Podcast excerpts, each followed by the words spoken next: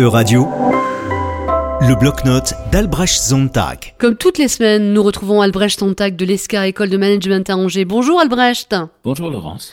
Votre septième édito en temps de guerre s'interroge au sujet des conséquences de la guerre sur l'économie mondiale à moyen et long terme. Oui, semaine après semaine, l'impression se conforte que nous sommes face non pas à une simple perturbation, après laquelle le business as usual reprendra tant bien que mal, mais à une véritable césure, un tournant dans ce processus d'accélération et d'intensification des échanges mondiaux engagé depuis le début des années 1990 et nommé, faute de mieux, la mondialisation.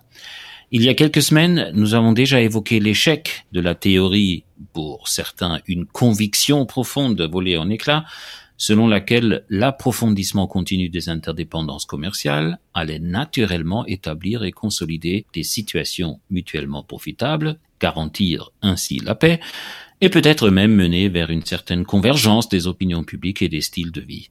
Le moins qu'on puisse dire est que cette guerre a mis fin à cette dimension de la mondialisation que je qualifierais d'humaniste. Mais n'oublions pas que par ailleurs, ces dimensions techniques et logistiques avaient déjà été ébranlées par la pandémie en révélant la vulnérabilité insoupçonnée des flux commerciaux.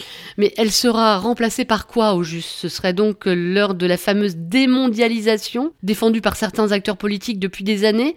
On les qualifiait pourtant de protectionnistes et, cela n'avait rien à l'époque d'un compliment. Hein. Il est vrai que la réflexion sur l'après-guerre est actuellement dominée par des principes de souveraineté, de résilience, d'indépendance.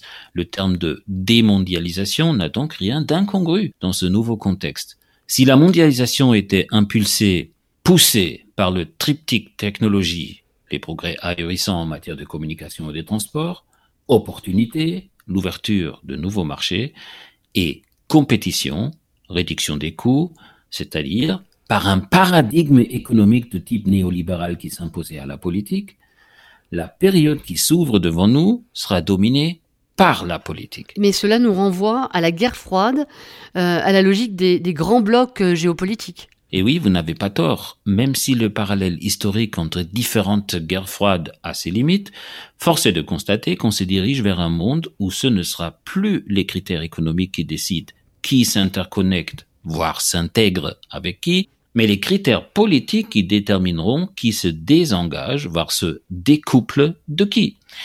Et quand je dis critères politiques, je fais surtout référence aux valeurs démocratiques et à la volonté de les défendre, dont feront preuve ou pas les démocraties avancées. Pensez-vous que nous soyons prêts en Europe à faire face à cette nouvelle ère?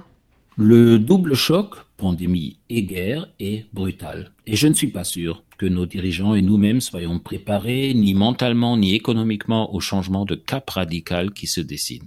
On le voit dans notre campagne électorale actuelle. D'un côté, il y a une vraie solidarité avec l'Ukraine, sur le principe, et même concrètement dans l'accueil des réfugiés. De l'autre côté, on voit bien comment l'inflation et la régression ressentie du pouvoir d'achat pèsent sur l'opinion publique.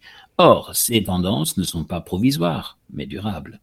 Il n'y a pas l'ombre d'un doute que la mondialisation des dernières décennies a rendu de nombreux produits bien plus accessibles, fortifiant ainsi le pouvoir d'achat. Par conséquent, une démondialisation de quelle nature ou de quel degré qu'elle soit va inexorablement imposer une nouvelle modestie ou une frugalité aux consommateurs occidentaux. Très honnêtement, même si ça l'accompagnait d'un effort accru de redistribution des richesses, il me paraît peu probable que ça puisse se passer sans convulsions sociales déstabilisantes tout en reconnaissant que la mondialisation telle qu'elle a été menée par les acteurs économiques et étatiques n'a certainement pas réduit les inégalités sociales au sein des sociétés développées, bien au contraire, je me risque quand même au pronostic qu'on finira par la regretter, car globalement, dans tous les sens du terme, elle nous a rendus plus riches. Le monde qui se dessine nous isolera, nous le subirons davantage que nous le façonnerons, il nous imposera des choix difficiles vous verrez, la mondialisation, elle nous manquera. Merci beaucoup Albrecht Sontag. À la semaine prochaine. À la semaine prochaine.